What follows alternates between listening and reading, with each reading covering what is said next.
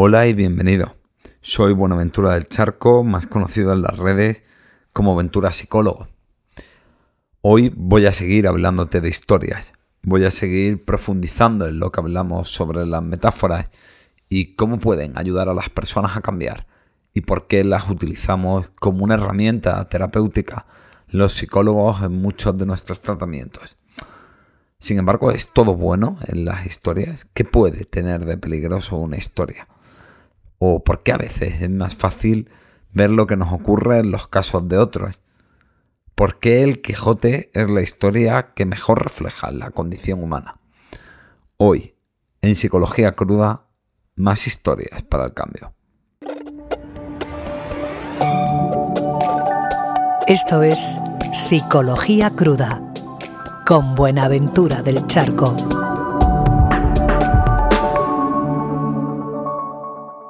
Bueno, básicamente decir que este capítulo es un poco anómalo porque es una continuación del capítulo anterior, ¿no?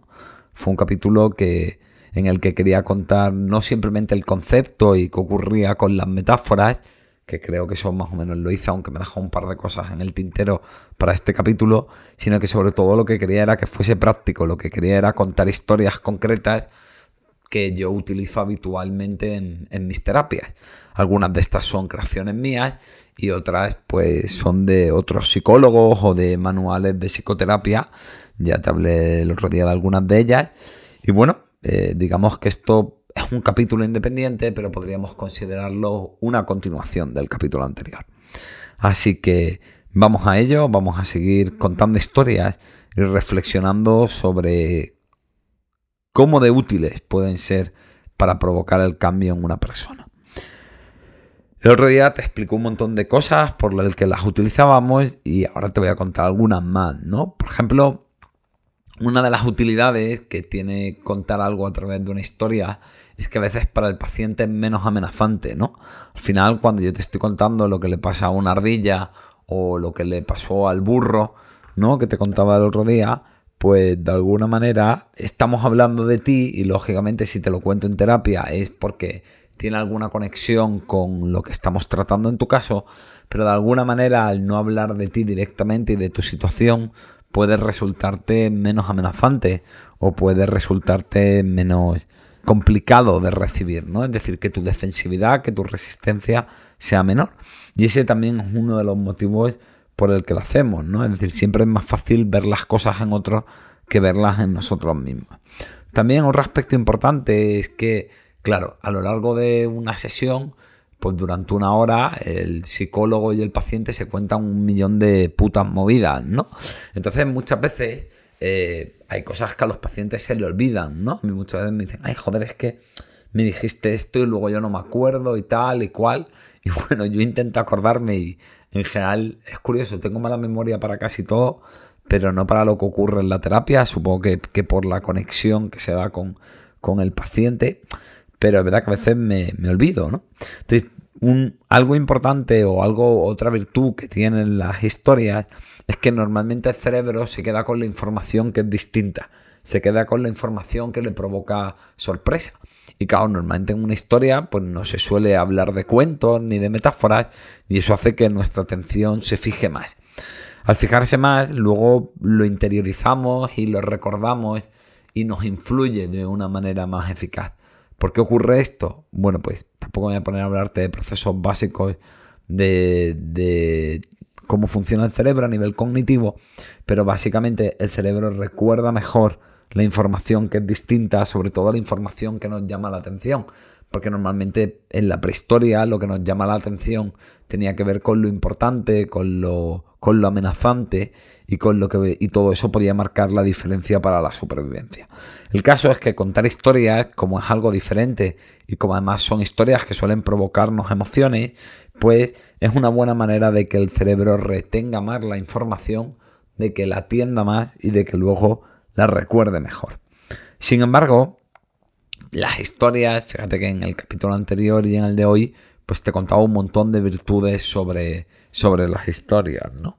Sin embargo, las historias, pues todo lo que tienen no es bueno. También tienen pues sus pequeños problemas o, o sus pequeños déficits, ¿no? Entonces, como yo digo casi siempre, las cosas no son buenas o malas per se, sino que las cosas sobre todo son desde dónde las usamos, cómo las usamos y cómo de críticos somos respecto a la pauta. ¿no? ¿Cuáles son los peligros de, las historias? Bueno, pues el peligro es un poco acabar condicionado por la historia que oímos, ¿no? El otro día hablábamos, o, hablábamos no, porque hablo yo, que soy el que te da aquí la puta chapa, pero bueno, el, otro día pues te hablaba sobre el peligro, eh, o sea, sobre las terapias narrativas y cómo sostienen que al final las personas pues funcionan un poco en coherencia con la historia que se cuentan y que oyen de uno mismo. ¿no?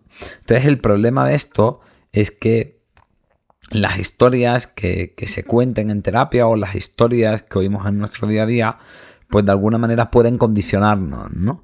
Podemos acabar creyéndonos en exceso esa historia que nos cuentan sobre cómo somos, sobre si algo es resoluble o irresoluble, o sobre cómo es otra persona. Y eso a veces hace que seguemos la información que no confirma la teoría o hace que actuemos de manera menos libre porque funcionamos condicionados o influenciados por, por esa historia, ¿no? También a veces dificulta eh, la conciencia de determinado tipo de emociones o procesos internos porque no se ajustan con esa historia. Entonces por eso hay que tener mucho cuidado. Sobre todo hay que entender que en, consulta, la historia que te cuenta el psicólogo se supone, o el psicólogo debería entender que es una historia que él acoge eh, porque le vea muy bien para explicar lo que ocurre al paciente, o porque es un caso, o, incluso que sea una metáfora ad hoc, ¿no? Yo muchas veces he creado metáforas para el caso concreto de, ese paciente.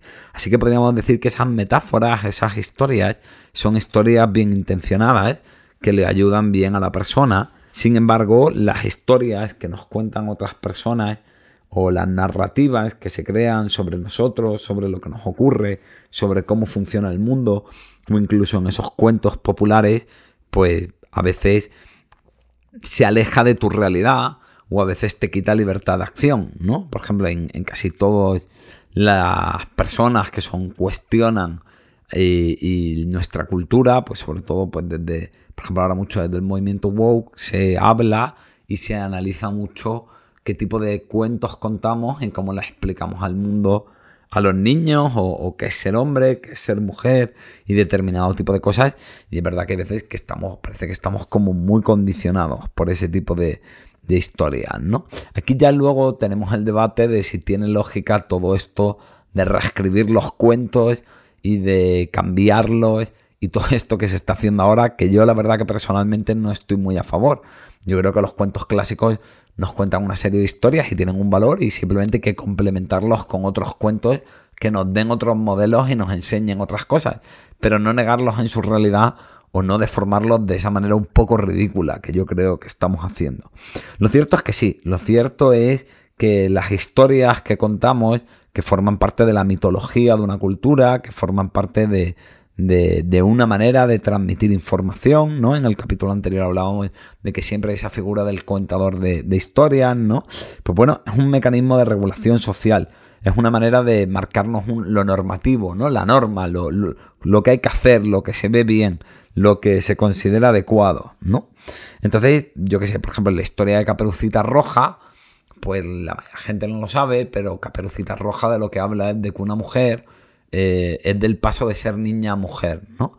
Fíjate que en la historia te cuentan que Caperucita de pronto se hace adulta y va a tener que ir a, ver a su abuela. Es decir, es el paso de ser una niña a ser una adulta a lo largo del camino de la vida. La caperuza roja lo que refleja es la menstruación, ¿no? Y entonces el lobo que te quiere comer, pues refleja a los hombres que, que pueden querer embarazarte, que pueden querer aprovecharse de ti, con los que tienes que tener cuidado a lo largo del, camino de la vida. Y es curioso cómo en el cuento original, cuando el lobo se come a Caperucita, quienes realmente rescatan a Caperucita son unas hilanderas que le abren la barriga al lobo mientras que está dormido, sacan a Caperucita y a la abuela y luego la llenan de piedras y cuando el lobo va a comer se cae al río y se muere. Pero eh, luego se sustituye por el leñador, ¿no? Aquí hay una lectura de género en la que parece que originalmente lo que estaban diciendo era que si tienes problemas a lo largo de la vida, especialmente con problemas de embarazos y todo esto, acudas a otras mujeres que son las que te podrán ayudar, ¿no? Y por otro lado, cómo luego se sustituye por esa figura del hombre protector, ¿no? Es el hombre el que te va a cuidar. Bueno, aquí cada uno, pues yo, yo creo que es interesante esto y, creo que es un buen ejemplo de lo que estoy explicando, ¿no? De que hay que tener cuidado con que las historias que recibimos, no solo en los cuentos, no solo en los mitos, sino también lo que hablábamos el otro día, ¿no? La narrativa que me cuento de mí mismo, la narrativa que cuenta mi familia de quién soy yo o de cómo funciona un problema o de cuáles son las soluciones, pues tengamos cuidado porque eh, no nos quiten libertad. También hay una cosa muy interesante que dice la terapia sistémica y la terapia estratégica, que vienen a decir que normalmente las personas ponemos en marcha soluciones que son coherentes con la visión, con la explicación que nos contamos del problema. Por lo cual, cuando ponemos en marcha una solución que no funciona, el problema no suele ser la solución. Suele ser que es una solución adecuada para una historia, para una visión del problema equivocado. Con lo cual hay que tomar conciencia de si la metáfora que nos contamos es buena, de si nos quita libertad o no y de si se ajusta a nuestra realidad o no. Aclarado todo esto, voy a seguir contándote metáforas para el cambio. Grandes frases de otros.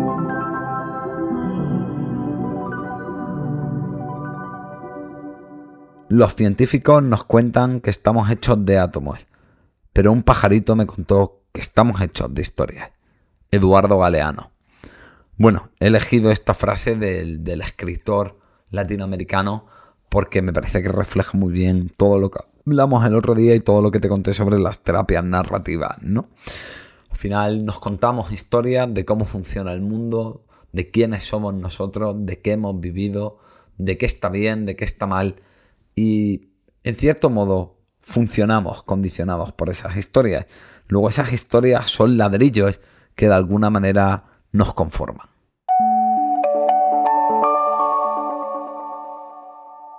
Bueno, te conté la, historia del, burro y el arado y ahora también pues te voy a contar la historia del mulo y la acequia. Esta historia, al igual que la del sendero y el camino, me la contó Juan Pedro Núñez Partido, que fue mi mentor y mi terapeuta y a día de hoy pues tengo la suerte de que sea mi amigo y habla de, lo siguiente.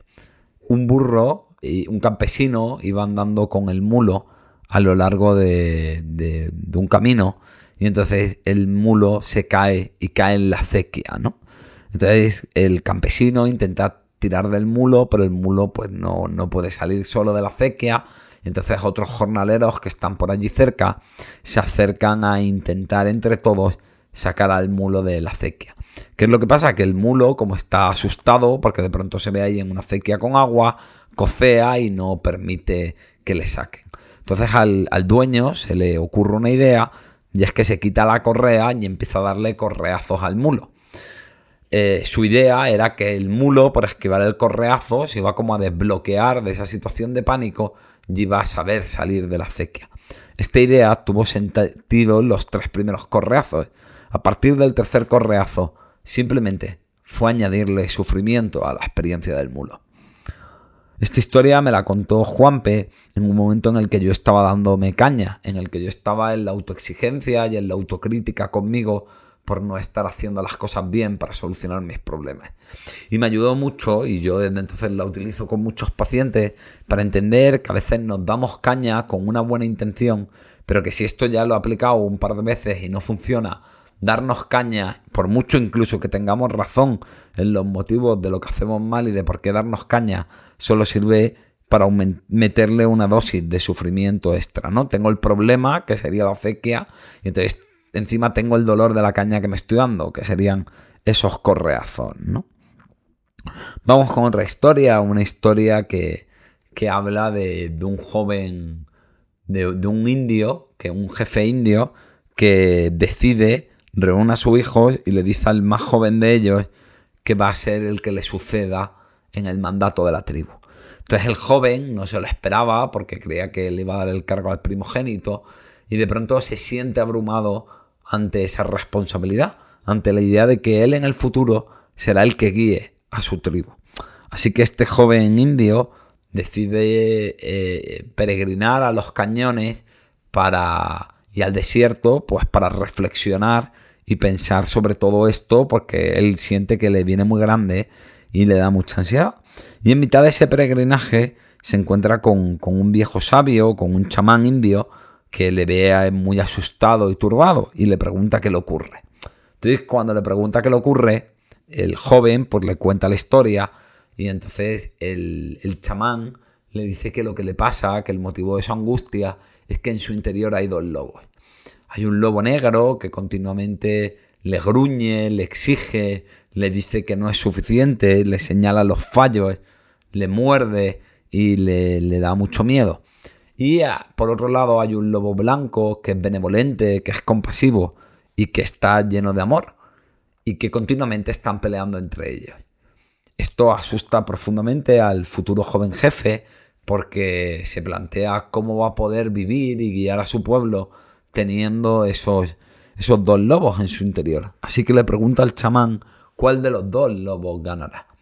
El chamán le pone la mano en el hombro, le mira a la cara y le dice, el lobo que ganará será al que tú le des de comer. ¿Qué nos cuenta esta historia? Bueno, pues esta historia nos habla de eso, ¿no? De cómo tenemos una parte crítica, de cómo tenemos una parte exigente, de cómo tenemos una parte agresiva, de cómo tenemos una parte egotípica que quiere el control, de cómo tenemos una parte bronca y luego cómo tenemos otra parte bondadosa, amable, compasiva, benevolente, empática y que al final los seres humanos somos los que decidimos si cultivamos más una parcela u otra si nos esforzamos por actuar más desde un sitio u otro. Eso lógicamente va creando una serie de automatismos y va creando una inercia conductual y unos esquemas emocionales que hacen que funcionemos más desde una parte y que nos resulte más fácil que la otra. Con lo cual no tenemos tanto que torturarnos por tener esas partes, sino de desarrollar conciencia sobre desde dónde estamos funcionando e intentar hacerlo desde la parte más adaptativa vamos con, otra historia, ¿no? Esta en cambio es una que, me he inventado yo, que es la historia del modo tigre y el, y el modo ardilla, ¿no? Entonces esta historia cuenta que cuando se crean los animales, pues Dios pone a todos los animales para que vayan eligiendo qué animal quieren ser. Entonces, cuando llega el, turno de, del león, pues le, le pregunta al león qué quiere ser y el león decide ser el león, ¿no? Porque le parece un animal fuerte, porque le parece un animal potente y bueno, le, gusta lo que ve en la idea de ser león. En cambio, cuando llega la ardilla, la ardilla pues no quiere movida, no quiere agresividad, no quiere combate en su vida, quiere una vida en la que no haya enfrentamientos y en la que no tenga que pelearse con nadie. Así que elige ser pequeña para que nadie se fije en ella y pasar desapercibida, ¿no? Elige ser pequeña para no ser una amenaza para nadie y que nadie pueda querer hacerle daño. Y además lo que pide es que como no quiere enfrentarse, lo que quiere es tener unos reflejos muy buenos y una gran capacidad de alerta. Para ser siempre capaz de anticipar el peligro y ir un paso por delante y de que esta manera pues, pues no le ocurra nada malo.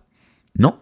Entonces, bueno, el león es león y la ardilla es ardilla, tal como se lo piden a Dios, ¿no? Entonces, ¿qué es lo que ocurre? Que el león puede tumbarse en mitad de la sabana y estar tranquilo, estar allí lamiéndose las pelotas, y porque se da cuenta de que no necesita estar todo el día mostrando lo fuerte que es. Puede tumbarse y sabiendo que es un león y no necesita estar tranquilo, puede echarse una siesta y estar apaciblemente al sol porque él sabe que es fuerte y al saber que es fuerte, pues puede enfrentarse a los problemas que le vengan en la vida. También, como ha demostrado su fiereza en múltiples ocasiones, el resto de los animales del reino animal saben lo fuerte y lo poderoso que es, así que nadie le molesta si no hay un motivo para ello. Sin embargo, la ardilla se da cuenta de que tiene que estar todo el día nerviosa, ¿no? Es tan débil, es tan frágil, es tan vulnerable y está tan a merced de los depredadores que sabe que si tiene cualquier enfrentamiento con un animal lo va a perder. Así que su única opción es estar todo el rato alerta, mirando a todos los lados y ir siempre como dos o tres, como un jugador de ajedrez, ¿no? Dos o tres jugadas por delante, previendo el peligro y desarrollando un plan de huida o cómo lo va a hacer frente para así poder sobrevivir, ya que no puede confiar en sus propios recursos. Sin darse cuenta, la ardilla que quería evitar el conflicto eh, se ha condenado a una vida de ansiedad y de angustia y de intranquilidad. Y sin embargo, el león que ha aceptado el combate como, y la rabia como algo natural de la vida, es el que paradójicamente puede tumbarse tranquilamente en la sabana con la pachorra. Bueno, ¿de qué habla esta historia que me inventé? Pues esta historia la utilizo mucho para la gente que reprime la rabia, ¿no? Muchas veces eh, la gente más obsesiva o la gente que tiene unos cuadros de ansiedad más elevados se deben a esto. No quieren pelear, han bloqueado la rabia, le tienen miedo al conflicto, les cuesta poner límites y ser asertivos. Así que lo único que pueden hacer es intentar hacerlo todo perfecto o intentar prever cada posible peligro, cada cagada, cada cosa que puede enfadar a otra persona y ir siempre por delante y tenerlo todo aclarado. Esa es la única manera de intentar evitar el conflicto. Esto aparte de que no es muy eficaz y suele salir mal, el problema es que es peor el remedio que la enfermedad. Y entonces te condena a estar todo el rato en esa angustia, en esa sobreactivación de tu circuito de alerta, en ese mundo obsesivo y rumiante en el que estás todo el rato pensando lo que puede venir, normalmente de manera más catastrófica que la propia realidad para estar preparado. Así que bueno, esa es la metáfora de la ardilla y el león que nos habla sobre la relación que hay entre la rabia y la ansiedad y cómo aprender a manejar la rabia es la única manera de no vivir continuamente nerviosos en modo ardilla. Bueno, llevamos la del mulo y la acequia, la de los dos lobos, la de la ardilla y ahora te voy a contar una historia que es una historia real, ¿vale? Que es la historia de la batalla de Rocroa. Bueno, no sé si, si me sigues, supongo que me lo habrás oído decir en algún sitio. A mí las humanidades me encantan, o sea, filosofía, historia y, y psicología para mí eran, quizá económicas también, eran como las que yo dudaba a la hora de hacer la carrera, ¿no? Y entonces, la batalla de Rocroa es un hecho histórico que a mí me fascina, ¿no? Y yo lo utilizo mucho eh, para hablar a, mis pacientes, ¿no?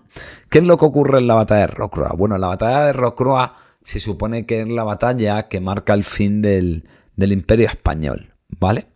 Y yo siempre la cuento porque en la batalla de Rocroi pasa algo muy, muy interesante. Y en ella lo que ocurre es que, bueno, el, ejército francés es una batalla entre España y Francia, y el ejército francés, al mando del duque de Egen, logra vencer al ejército español, ¿no? que ya estaba en decadencia. Sin embargo, en la batalla quedan unos cuantos supervivientes de un tercio español, ¿no? Si no recuerdo mal, puede que lo, esté diciendo de manera, de manera inadecuada, pero creo que quedan unos cuantos supervivientes del, del tercio de Cartagena. Pero ya digo que puede que lo esté diciendo mal o Puede que fuera el tercio de Ávila, no me acuerdo. En fin, quedan el ejército francés, se folla el ejército español y quedan unos pocos españoles aguantando y muy valerosamente, ¿no? Entonces el duque de Egen, que, que, ve el valor de esos soldados españoles, él ve que la victoria ya la tiene de su mano y admira el coraje de esos soldados. Así que les ofrece parlamento. Manda un representante que va a hablar con los españoles entre los que ya no quedan oficiales, porque todos los que quedan han muerto en batalla, y entonces les dice que, que bueno, les dice, mirar, eh, la batalla está perdida y sin embargo el duque de Egen admira vuestro coraje, ¿no? Así que lo que os ofrece es, en vez de mataros o haceros prisioneros, es que os podéis volver a casa y en aquella época lo que se llevaba era que cuando tú vencías al enemigo te quedabas con la bandera porque era una manera como de humillarlo, ¿no? entonces tú luego tenías las banderas de las naciones enemigas y de los ejércitos que habías ganado y eso pues te llenaba de gloria. Total, que el duque de Egen les dice que, se pueden ir, volver a casa estos españoles restantes del tercio de Cartagena y encima se pueden llevar las banderas porque él no quiere humillarlos. Porque aunque son sus rivales, él los admira como soldados y les dice que, que se vayan a casa. Los españoles, como no tienen ningún oficial entre ellos, parlamentan entre ellos, hablan de qué hablan, deciden. Y entonces lo que le dicen los más veteranos es que, bueno, pues que le agradece la oferta, pero que eso es un tercio español y, que van a y ya está, ¿no? Es decir, bueno, las palabras exactas eh, son, se lo agradecemos a vuestra excelencia, pero esto es un tercio español. Le vienen a decir básicamente que los españoles combaten hasta la muerte y entonces se quedan valerosamente luchando hasta el final y bueno, al final ocurre pues lo que tenía que pasar, ¿no? Que los franceses son muy superiores y los acaban matando a todos salvo a unos pocos, ¿no? De hecho, si, si te gusta, por cierto, la, la literatura, cuando Pérez Reverte habla de la muerte de la triste, él la pone en esta, en esta batalla, ¿no? En lo que dice es que el, veterano que le dice eso de esto es un tercio español es a la triste. Pero bueno, eso es una, una licencia del, autor y un detalle que me acordara y te lo cuento. El caso es que, que de qué habla esta batalla o de qué utilizo yo la batalla de Rocroi en las terapias. Bueno, pues la utilizo para, para hacer reflexionar a mis, a mis pacientes, ¿no? Yo siempre les pregunto, oye, ¿estos españoles son gilipollas o hacen algo eh, honorable? Porque por un lado, si miramos en términos de resultado, ¿qué sentido tiene pelear en, eh, en una batalla que está perdida, ¿no? Sin embargo, si lo miramos en términos de congruencia, si lo miramos en términos de compromiso, de amor propio, de seguridad, de sentido de vida, de coherencia con los valores y de honestidad, estos españoles habían decidido que eran soldados y lo que hace un soldado es pelear hasta morir por defender a, su país. Y es precisamente lo que hacen, ¿no? Entonces yo utilizo este, esta reflexión porque muchas veces las personas se escudan en que no van a hacer algo porque no hay posibilidades de que salga bien o porque les da miedo fracasar. Y lo que sabemos psicológicamente es que las personas donde se encuentran bien y la paz interior no depende tanto de que las cosas salgan bien o mal, no dependen tanto del resultado, sino que sobre todo dependen de la congruencia.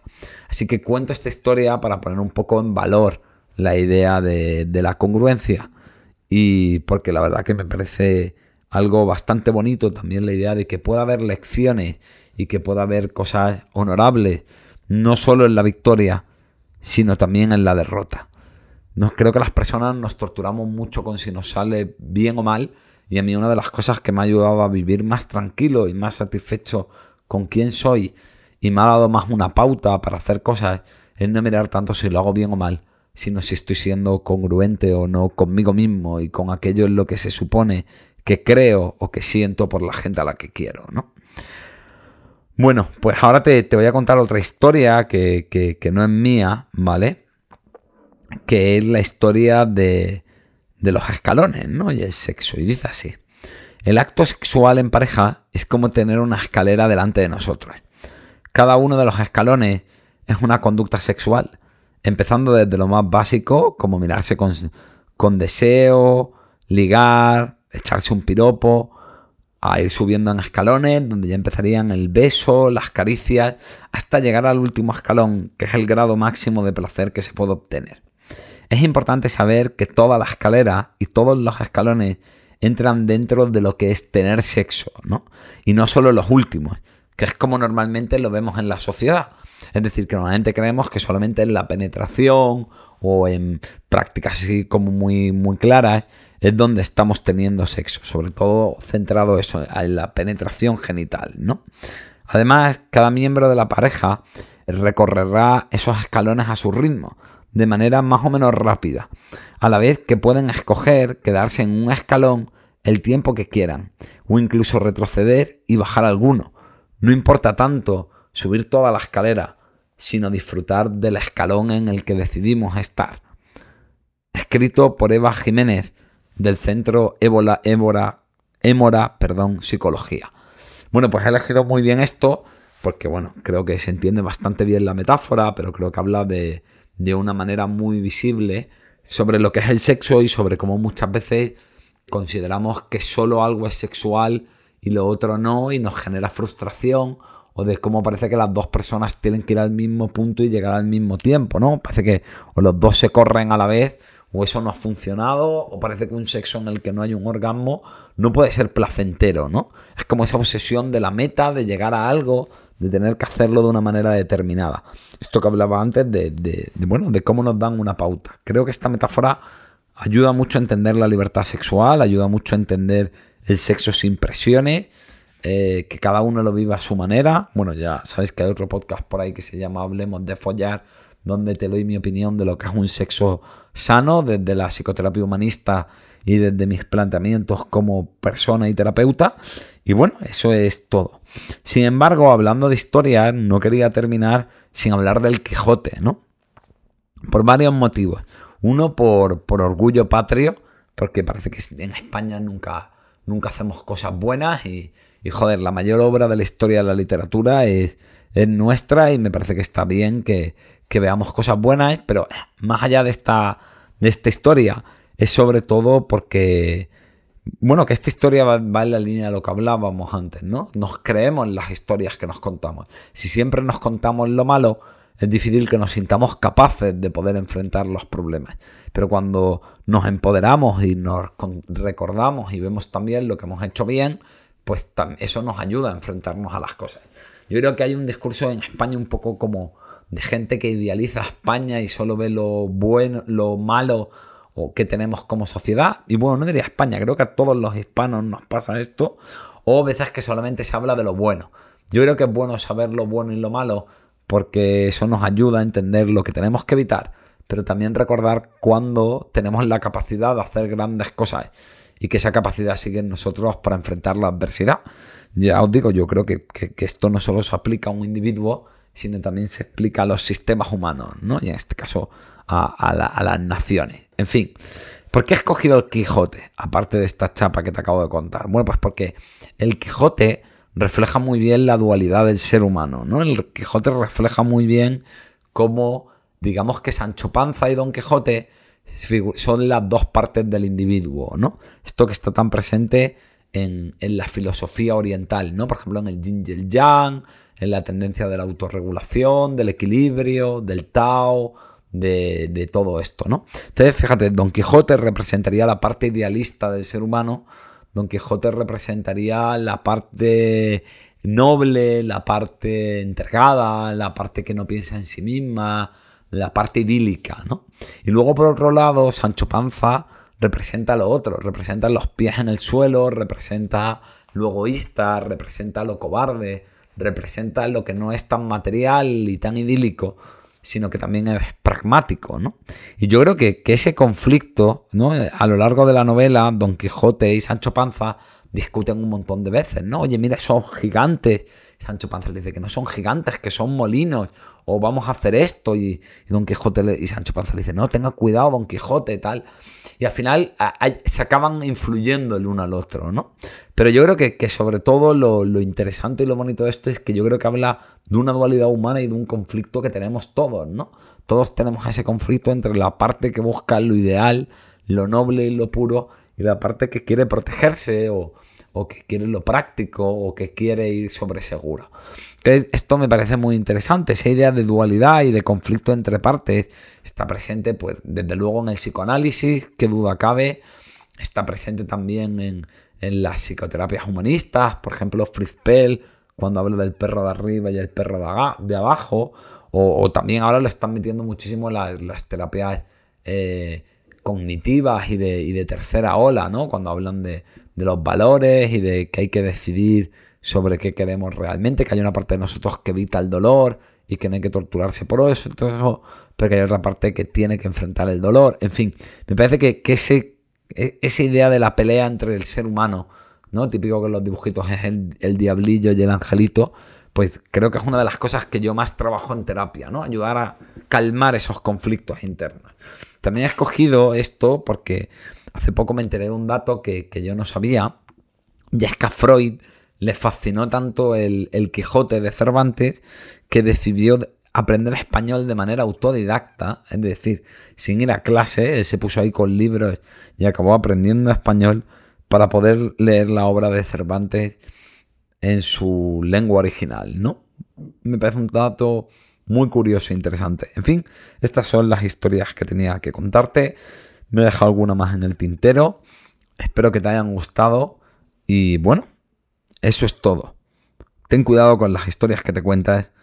Y sobre todo, recuerda que cuando una historia te emociona, suele ser porque está tocando algo tuyo.